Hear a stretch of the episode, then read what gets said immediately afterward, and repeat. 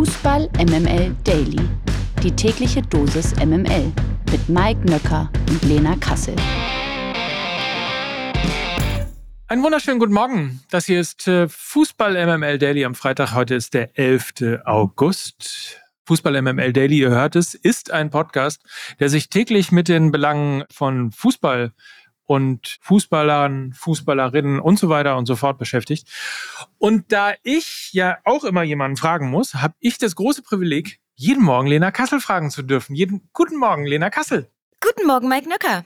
Gott sei Dank bist du da. Ja, dass ich nochmal hierhin zurückgekommen bin, ne? Ist ja. Ach so, ja, stimmt. Du bist ja fremdgegangen. Ja. Wie, war, wie war's denn hier?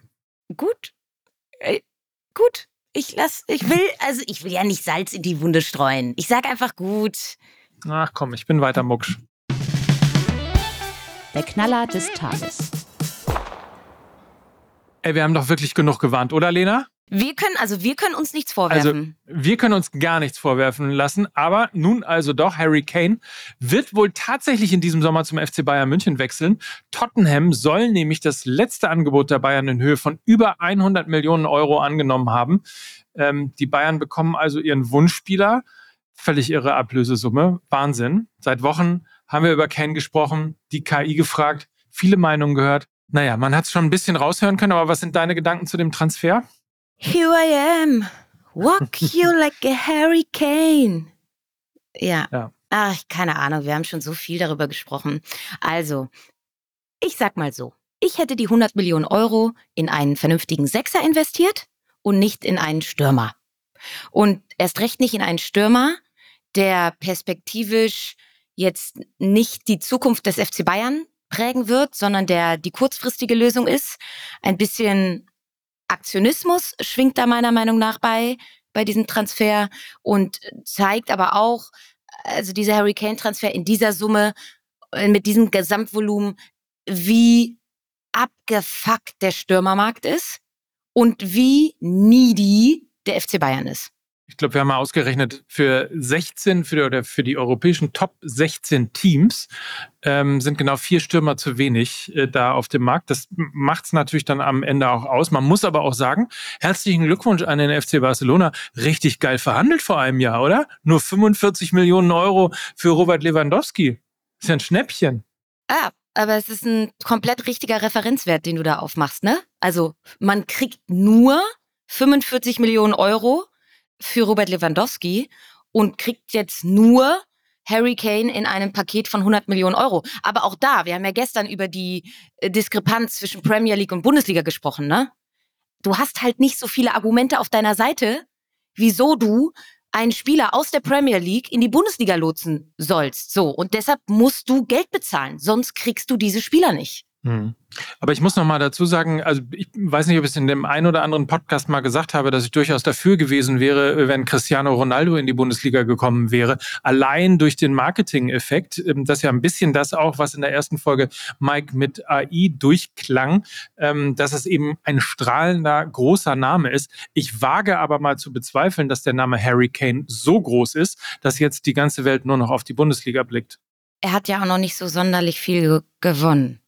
Das, also, schwingt ja natürlich auch mit, wenn wir über Merchandise, wenn wir über Heroisierung von Sportlern sprechen, wenn du da halt relativ wenige Trophäen im Schrank hast, das ist leider bei Harry Kane so, dann fehlt da auch ein bisschen was an Renommee. Ja.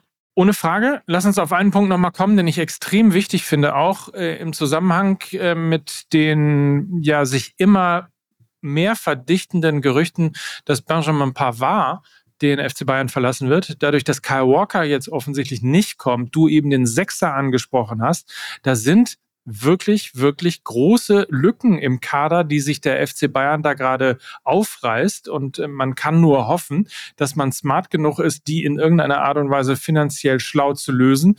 Denn ähm, mit über 100 Millionen hat man sich ja natürlich äh, trotz und alledem, auch wenn es der FC Bayern ist, einer äh, gewissen Form der Liquidität geraubt. Die WM der Frauen bei MML Daily. Wir sind im Viertelfinale angekommen. Wenn ihr diese Folge hört, steht der erste Halbfinalist wahrscheinlich sogar schon fest. Um drei Uhr wurde nämlich die Partie zwischen Spanien und den Niederlanden angepfiffen. Deshalb blicken wir lieber auf das Spiel um 9.30 Uhr. Japan gegen Schweden. Die Japanerinnen spielen bis dato eine makellose WM. Könnte Schweden für sie trotzdem gefährlich werden? Ich halte das für schlicht unmöglich. Ja, also gemessen an dem äh, letzten Auftritt der Schwedinnen nicht, weil das hat mich wirklich überhaupt gar nicht überzeugt. Japan hingegen wirklich spielen den perfektesten Fußball dieser Weltmeisterschaft. Du hast es angesprochen, makellos.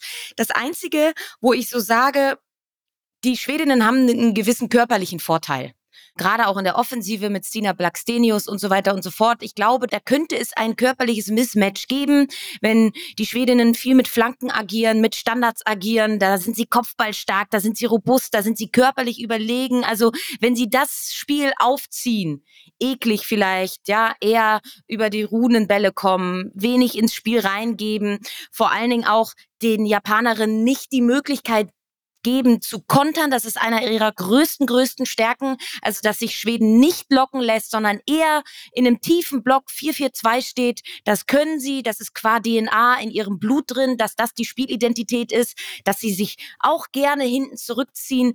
Dann könnte das auch ein möglicher Zugang zu diesem Spiel sein. Das wäre zumindest meine Herangehensweise aus, aus der Sicht der Schwedinnen. Aber mein Bauchgefühl sagt mir, dass die Japanerinnen in einen Flow sind, in einen Erfolgsflow gekommen sind und wie eine gut geölte Maschine einfach durch dieses Turnier gehen, wie ein Messer durch ein Stück weiche Butter. Also, ich glaube, ich glaube, es machen die Japanerinnen. Schon morgen stehen dann zwei weitere Partien auf dem Zettel. Gastgeber Australien trifft im ersten Spiel um 9 Uhr deutscher Zeit auf Frankreich. Siehst du äh, die Australierinnen da vor allen Dingen mit Heimvorteil in der Favoritenrolle? Ich glaube, das wird äh, ein schwieriges Spiel für die Französinnen. Wenn nicht sogar ein Spiel, was in die Overtime geht, äh, kann mir da wirklich Verlängerungen und auch Elfmeterschießen vorstellen. Australien wird äh, Frankreich auf den Füßen stehen, wird Frankreich wenig Möglichkeit geben, ihr Tempo auszuspielen. Wir haben das schon beim Spiel gegen Jamaika gesehen, 0 zu 0 ähm, ging es da ja aus, Frankreich gegen Jamaika. Das hat den Französinnen überhaupt nicht gefallen. Sie hatten jetzt gegen Marokko die angesprochenen körperlichen Vorteile, ja. Das wird jetzt gegen Australien nicht so sein. Und sie werden natürlich auch ein komplettes Stadion gegen sich haben. Ich glaube, da sind viele Faktoren, die dazu führen könnten, dass Australien als Überraschung hier in dieser Partie weiterkommt, aus genannten Gründen. Auf dem Papier nominell ist Frankreich natürlich individuell besser besetzt, hat mehr Qualität, hat mehr Erfahrung, hat mehr Selbstverständnis. Aber ich glaube, diese Mannschaft die Französinnen haben, äh, sind eine Mannschaft mit Geschichte, sind eine Mannschaft, die feinfühlig sind, die nicht so abgezockt sind, sondern die ja sich auch von so äußeren Einflüssen beeindrucken lassen können. Also komplett offene Partie für mich. 12.30 dann, äh, dort spielen die Europameisterinnen aus England äh, gegen DFB-Schreck Kolumbien. Also England ja eher eine Qual gerade, ne? Also sowohl für den Zuschauer als auch für die Spielerinnen wahrscheinlich selber. Wie siehst du das? Wird das gegen Kolumbien irgendwie ändern? Platzt jetzt mal der berühmt-berüchtigte Knoten oder geht es genauso qualvoll weiter? Ich glaube nicht, dass äh, Kolumbien ein Gegner ist, wo mal ein Knoten platzen könnte.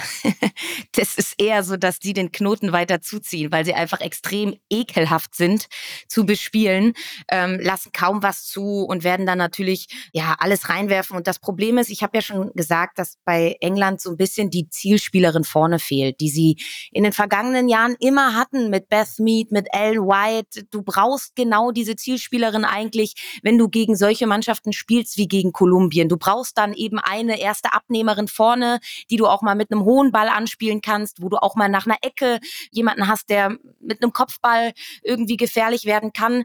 Das große Problem bei den Engländerinnen ist, dass sie spielerisch sehr viel um den Strafraum kreieren, aber eben nicht zwingend in den Strafraum reinkommen. Und ich glaube, dass könnte der Knackpunkt jetzt auch gegen Kolumbien werden. Und wenn ich sage, dass Australien Frankreich überraschen kann, dann meine ich auch, dass Kolumbien England überraschen kann. Und dann wären zwei große Favoriten auf den Titel raus. Und ich glaube, das ist in beiden Partien durchaus möglich. Und das ist auch eine Geschichte dieser Weltmeisterschaft, Du kannst nicht vorhersagen, was passiert. Sehr viele enge Partien. Und am Ende äh, bekommt Norwegen den Titel zugesprochen. Ja, natürlich. Ja, geht da, doch noch. äh, Das klar. geht doch noch, oder? Ja, das geht noch. Ja. Die Lage der Liga. In einer Woche legt dann auch die Bundesliga wieder los und nachdem wir ja bereits gestern mit dem ersten Teil unserer Saisonvorschau begonnen haben, geht's heute natürlich direkt weiter. Starten wir mit dem FC Augsburg. Die Augsburger waren bis zum letzten Spieltag der vergangenen Saison nicht endgültig gerettet. Schlussendlich reichte es dann aber noch für Platz 15. Der FCA geht also in seine elfte Bundesliga-Saison. Das in Folge. Das sicherlich ein totaler Erfolg für die Augsburger. Aber die große Frage ist natürlich äh, für die Augsburg-Fans, zittern oder nicht in dieser Saison. Ja, also Überraschungspaket. Enrico Maaßen ist ja zum FC Augsburg gekommen, um die Mannschaft spielerisch weiterzuentwickeln, um Talente zu formen, um attraktiveren Fußball auch spielen zu lassen. Äh, diese Mission ist nicht aufgegangen. 34 Punkte war der drittschlechteste Wert in der Bundesliga-Zugehörigkeit vom FC Augsburg. Ja, es gab viel Verletzungspech. Ja, es war ein Umbruch. Viele Spieler sind dazugekommen, auch noch im Winter. Der Kern der Mannschaft hat sich noch nicht rauskristallisiert, dass dann aber ja auch bis zum Ende der Saison das nicht besser, sondern eher schlechter geworden ist, das wirft schon Fragen auf, weil da hat die Mannschaft ja schon genügend Zeit gehabt, um sich zu finden, um Automatismen zu festigen. Davon war auch wirklich am Ende der Saison wenig bis gar nichts zu sehen. In dieser Saison müssen jetzt Antworten kommen. Nicht nur von der Mannschaft, sondern wirklich auch allen voran von Trainer Enrico Maaßen, dem ja ein äh, fantastischer Ruf als Entwickler und auch Innovator äh, vorauseilte. In seiner zweiten Saison muss er dem jetzt äh, gerecht werden und dafür hat er meiner Meinung nach mit Michel und Tietz vorne jetzt auch mehr Offensivkraft dazu bekommen, äh, richtig viel Neuner Power. Äh, seit Finn Bogason weg ist, klafft da gerade auch offensiv mit einem verlässlichen Knipser eine Lücke. Hinten in der Defensive haben sie mit Pfeiffer einen der besten Innenverteidiger der zweiten Liga dazu bekommen. Auf der Torhüterposition mit Finn Dahm auch noch nachgelegt. Also ja, auch wieder ziemlich viele neue. Verjüngungsprozess geht weiter, wenn man dann auch sieht, dass André Hahn, Caligiuri, Gikiewicz alle den Verein verlassen haben. Aber du hast auch einen Umbruch mit viel Qualität. Also Enrico Maaßen hat einen richtig guten Kader da, der sogar noch qualitativ besser aufgestellt ist als in der Saison zuvor. Mit Berisha, Dorsch, Meier, ja auch einige U21-Europameister im Kader, darf man nicht vergessen. Ne? Ähm, also er hat alle Möglichkeiten, um geileren Fußball spielen zu lassen. Jetzt muss er es halt nur machen. Also von sorgenfreier Saison bis Abstieg ist für mich beim FC Augsburg alles möglich. Weißt du, dass der letztes Jahr den schlechtesten Kader zumindest nach äh, Datenerfassung gehabt hat? Ja, das glaube ich. Also da waren dann eben Spieler wie Caligiuri, Hahn und Co. alle noch da. Äh, Dorsch verletzt, lange nicht gespielt und so weiter und so fort. Aber jetzt hat er wirklich äh, einiges an der Hand. Also jetzt gibt's keine Ausreden mehr. Und du hast völlig recht, also der Enrico Maaßen-Faktor ist dann halt eben auch nur gering. Ne? Es war der schlechteste Kader äh, der Liga in der letzten Saison. Es hat dann so gerade eben mit Ach und Krach für Platz 15 gereicht, mit einer ziemlich schlechten Punkteausbeute. Deswegen die Performance von Maaßen selber ist auch nicht so besonders äh, berauschend gewesen. Also ähm, es sind alle gefragt. Sportdirektor, es liest sich sehr, sehr positiv, was dort äh, geholt worden ist. Auch ein Okugawa beispielsweise von Arminia Bielefeld, spannender Spieler. Ähm, jetzt müssen äh, alle performen. Enrico Maaßen auf jeden Fall und äh, die Mannschaft logischerweise auch. Weiter geht's mit dem VfL Bochum. Das schwierige zweite Jahr haben sie gemeistert. Der VfL geht in seine dritte Bundesliga-Saison in Folge und die Frage, kommt nach drei auch vier? Also, Thomas Letsch, Königstransfer beim VfL Bochum in der vergangenen Saison gewesen, hat Ruhe reingebracht, hat Klarheit reingebracht, Heimstärke war da, haben viele Bonuspunkte auch geholt gegen vermeintlich größere Teams, wie eben den BVB, Gali Grü an dieser Stelle, oft nach Rückstand zurückgekommen, in Unterzahl performt. Also ich habe eine gesunde Mannschaft gesehen die eine gute Kabinenhygiene hat und mit Thomas Letsch auch den richtigen Mann auf der richtigen Führungsposition. Große Schwachstelle, waren aber die Außenverteidigerposition und generell auch die instabile und nicht eingespielte Viererkette. Haben da jetzt mit Passlack für, die, für rechts ablösefrei eine gute Lösung gefunden, glaube ich. Dann mit Losli und Bernardo noch zwei Innenverteidiger geholt. Für die linke Abwehrseite fehlt mir noch jemand. Und dann kommen wir auch zur Offensive. Das war leider auch sehr ausrechenbar in der vergangenen Saison. Also es gab den langen Ball auf Hofmann, dann, oder auf Holtmann und Antwi Ajay auf dem Flügel, dann schnell kontern.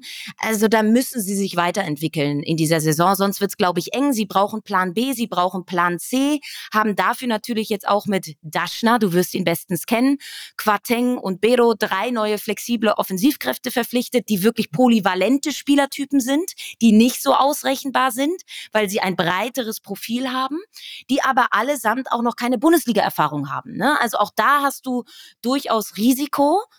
Sie wollen jetzt auch taktisch etwas Neues ausprobieren mit Dreierkette agieren, 3-5-2, 3-4-3. Letsch hat das auch schon bei Arnim äh, so gespielt. Also auf dem Papier klingt das alles total sinnig. Sie haben verstanden, wo sie, wo sie irgendwie die Hausaufgaben noch machen müssen. Ähm, es wird aber, glaube ich, Zeit brauchen. Also wenn du den Kader so verjüngst und dann auch noch ein neues System und dann auch noch eine neue Herangehensweise etablierst, ich, also ich prognostiziere einen holprigen Start in die Saison und ich hoffe, der VfL Bochum äh, fängt sich dann rechtzeitig äh, und nicht erst dann, wenn es schon zu spät ist. Thomas Letsch kann ich dir nur äh, zustimmen. Hast du völlig richtig erkannt, wenn es dich genau interessiert. Er liegt ungefähr in der Performance-Tabelle, Punkte versus äh, Qualität der Mannschaft rausgeholt, äh, liegt er in der Tabelle zusammen mit äh, Chabi Alonso und Thomas Tuchel. Krass. Mhm. Ja, siehst du, krass. Die am schlechtesten performenden Trainer in der letzten Saison waren übrigens Domenico Tedesco, Girardo Seoane und Thomas Reis vom VfL Bochum. Und daran sieht man eben auch, warum der VfL Bochum eben so lange auch unten drin saß. It's Kaylee Cuoco for Priceline. Ready to go to your happy place for a happy price? Well, why didn't you say so? Just download the Priceline app right now and save up to 60% on hotels. So, whether it's Cousin Kevin's Kazoo concert in Kansas City, go Kevin, or Becky's Bachelorette Bash in Bermuda, you never have to miss a trip ever again. So, download the Priceline app today. Your savings are waiting. Go to your happy place for a happy price. Go to your happy price, Priceline. Viele blicken auch gespannt auf Werder Bremen. Da weiß man ja immer noch nicht so recht, ob Niklas Füllkrug nun bleibt oder ob er nun doch geht. Mit Nabi Keita wurde vor einigen Wochen ein absoluter Topstar verpflichtet. Der Hype auf die neue Saison ist in Bremen besonders groß. Die Frage, zu Recht? Zu Recht. Meiner Meinung nach zu Recht. Und sollte mittlerweile auch ernsthaft darüber nachgedacht werden, Werder Bremen in Werner Bremen umzubenennen, weil ich glaube, er ist halt äh, maßgeblich daran beteiligt, wieso man hoffnungsvoll jetzt auch ins zweite Bundesliga-Jahr gehen kann. Die sportliche Entwicklung aus der zweiten Liga heraus ging immer weiter organisch nach oben, seitdem Ole Werner übernommen hat. Äh, es ist äh, durch ihn Ruhe eingekehrt. Sie haben tollen Fußball gespielt in ihrem ersten Jahr wieder Bundesliga, waren nie in der Abstiegszone und ich glaube, sie werden es auch in dieser Saison nicht tun, sondern eher nach oben schauen. Ich glaube eher in Richtung Conference League. Das Bekenntnis von Duxch immens wichtig. Wer weiß, ob Füllkrug nicht vielleicht doch bleibt und lieber bis zur EM Stammspieler sein möchte in einem System, was er kennt und was funktioniert. Der Kern ist Stand jetzt ja auch zusammengeblieben mit Friedel, Weiser, Duck, Spittenkurt, Füllkrug. Sie haben ja aber auch jetzt noch mit David Kovnatski einen anderen sehr, sehr sinnvollen offensiven Transfer schon getätigt, der einen sehr guten Eindruck in der Vorbereitung gemacht hat. Und die große Konstante ist aber ohnehin eben der Trainer. Sie brauchen jetzt noch mehr defensive Stabilität gegen den Ball. Das war zu naiv in der vergangenen Saison. Ein fitter Nabi Keita könnte also wirklich der Königstransfer gewesen sein, weil er genau das sportliche Profil bedient, was in der vergangenen Saison eben gefehlt hat. Werder Bremen hat, glaube ich, ein sehr starkes Fundament getragen von der ruhigen Hand des Trainers, der wirklich, glaube ich, wie Bo Svensson in Mainz oder Urs Fischer bei Union eine Bremer Legacy prägen könnte. Ich traue ihm das zu und ich traue dieser Mannschaft auch den nächsten Entwicklungsschritt zu und der zeigt definitiv eher nach oben als nach unten. Der Hype ist groß, aber meiner Meinung nach auch berechtigt. Pokalgesetze. In Deutschland wird natürlich äh, auch schon an diesem Wochenende Fußball gespielt. Ist ja klar, die erste DFB-Pokalrunde steht nämlich an und wir können uns auf jeden Fall auf die ein oder andere Partie freuen. Heute Abend muss Schalke nämlich zum Beispiel in Braunschweig ran, aber auch andere Partien wie Karl Zeiss Jena gegen Hertha BSC oder Rot-Weiß Essen gegen den HSV stehen auf dem Plan. Wenn du dir die Paarungen mal so anschaust, bei welchem Favoriten siehst du Stolperpotenzial? Also ich bin gerade noch mal alle durchgegangen. Ehrlicherweise so richtig bei keinem. Man hat so ein bisschen Vibes, würde ich sagen, bei Rot-Weiß Essen gegen Hamburger Sportverein. Aber eigentlich müsste da auch alles nach Plan für die Hamburger verlaufen. Der einzige große Name, den ich mir jetzt vorstellen könnte, der ins Straucheln gerät, ist selbstverständlich Holstein Kiel, denn die müssen antreten beim FC Gütersloh. Und äh, da ist ja klar, nachdem der FC Gütersloh gerade in der ersten Runde Westfalenpokal, ich glaube, 33 zu 0 gewonnen hat. Also das kann ja nur wiederholt werden. So, und ansonsten, ich weiß nicht, wie es dir geht, aber ich habe, also nicht mal auf dem Papier wäre jetzt noch Eintracht Braunschweig gegen Schalke 04 eine enge Partie, aber nicht mal da habe ich irgendwo ähm, Zweifel daran, dass Schalke das machen wird. Also natürlich standesgemäß muss man, wenn es um Stolperpotenzial geht, selbstverständlich Hertha BSC noch in den Ring schmeißen. Ganz klar. und einfach, einfach so. Einfach so. Und ich sag mal so, ich bin am Sonntag beim Spiel Maccabi Berlin gegen VfL Wolfsburg. Ich will natürlich Geschichte miterleben, ist ja klar. Und ich sag mal so, wenn ich im Stadion bin, da ist einiges möglich. Und ich glaube an mein Maccabi Berlin. Ich glaube, dass das auch eine Überraschung werden könnte. Der VfL Wolfsburg raus in der ersten Runde geben Maccabi Berlin. Komm, dann suche ich mir aber auch noch einen aus. VfL Osnabrück gegen den ersten FC Köln. Das könnte vielleicht irgendwie, vielleicht ist das so ein Spiel. Der Pokal hat seine eigenen Gesetze. Osnabrück als Aufsteiger, Bremer Brücke, immer ein äh, geiles Stadion, wenn es voll ist, äh, getragen. Köln kommt äh, noch aus der Sommerpause. Gut, dann haben wir es doch. Vielleicht haben wir es doch. Ja. Weil Preußen Münster gegen Bayern München sehe ich genauso wenig wie Wien Wiesbaden gegen RB Leipzig. Insofern, komm, nehmen wir das Spiel. Also, Überraschung beim VfL Osnabrück gegen den ersten FC Köln. Zack. Morgen steigt übrigens auch der DFL Supercup. Die Bayern treffen als Meister auf den Pokalsieger Leipzig. Auch wenn der Titel sicher keine allzu große Strahlkraft mit sich bringt, sind beide Teams natürlich gewillt, mit einem Erfolgserlebnis in die neue Saison zu starten. Bei RB gab es bekanntermaßen einen ziemlich großen Umbruch im Sommer. Viele Stars sind weg. Einige Neuzugänge werden morgen ihr Debüt für die Leipziger feiern. Aber ja, es klingt so, als ob das Spiel gegen die Bayern da ein bisschen zu früh kommt, oder? Also, ich traue mich das jetzt gar nicht zu sagen, weil ich wahrscheinlich dann ja gelünscht werde, aber ich freue mich auf das Spiel, weil es sind sehr viele neue Namen auf dem Platz auf beiden Seiten. Ob äh, das Kim bei den Bayern ist oder ob das o Openda bei Leipzig ist. Äh, ich ich, ich habe richtig Bock auf das Spiel. Also ich glaube auch, das wird ein gutes, gutes Fußballspiel. Also unabhängig davon, dass wir den Supercup natürlich für eine äh, dämliche und lächerliche Erfindung äh, halten, aber ich glaube, wir dürfen uns auf ein tolles Spiel freuen. Es sind neue Charaktere, es sind neue Spielweisen, es sind neue Geschichten. Und ja, go for it. Ich bin dabei. Apropos RB, die stehen übrigens kurz vor einem Transfer des Innenverteidigers Castello Luqueba. Ich wollte Luke Bacchio sagen, aber Luke, Lukeba, so, also Castello Luqueba, der 20-jährige Franzose, soll für rund 35 Millionen Euro von Olympique Lyon nach Leipzig wechseln. Lokeba gilt nach dem Abgang von Josko Guardiol als absoluter Wunschtransfer der Leipziger. MML International. Kurz vor der Saison gibt es noch eine Schocknachricht für Real Madrid. Ihr Torhüter Thibaut Courtois hat sich nämlich einen Kreuzbandriss zugezogen und wird lange Zeit verletzt fehlen. Der Belgier muss in den kommenden Tagen operiert werden. Auf der Suche nach einem Torhüter könnten die Bayern nun also auch nochmal Konkurrenz bekommen. Läuft ja bei denen. Absolut, absolut. Ähm, da sieht man mal, wer den schnellen Deal macht, äh, kommt schneller ans Ziel. Nee, das, nee, nee, das, das zählt noch nicht so richtig. Ich glaube, da arbeite ich noch mal dran. Hab ja jetzt das ganze Wochenende frei. Du hast ja noch ein bisschen Zeit, ne? Nochmal drüber so nachzudenken, ob Absolut. das jetzt ein gelungener, handwerklich gut gemachter Gag war. Aber nee, ich würde mal sagen, nein. Also ich lege mich da fest. Gut. Wir sprechen dann am Montag drüber und ja. ähm, sprechen natürlich auch über das äh, fußballreiche Wochenende, was uns bevorsteht. Und in das entsenden wir euch jetzt. Habt eine gute Zeit, macht's euch fein. Und das waren für euch heute Lena Kassel. Mike Nöcker für Fußball MML. Tschüss. Tschüss. Dieser Podcast wird produziert von Podstars bei OMR. Warte mal ab, am Ende hat Harry Kane auf uns gehört. Das kann übrigens nämlich auch sein. Ähm, Mir wird nämlich gerade geflüstert, dass er noch ein bisschen zögert. Das wäre ja lustig, oder? Die Bayern gehen ans Äußerste und äh, verhandeln, was das Zeug hält, legen über 100 Millionen auf den Tisch und dann am Ende sagt Harry Kane, ach nee, doch nicht, ich habe Fußball MML gehört, äh, irgendwie Lena Kassel und Mike Nöcker, die sind nicht so richtig da auf dem Damm, nee, lass mal lieber. Das wäre lustig. Ja, ich, du, ich halte das nicht für ein unrealistisches Szenario. wir sind, Welches jetzt? ja, wir sind ein Podcast von Welt. Wir werden, So. wir werden gehört, Mike.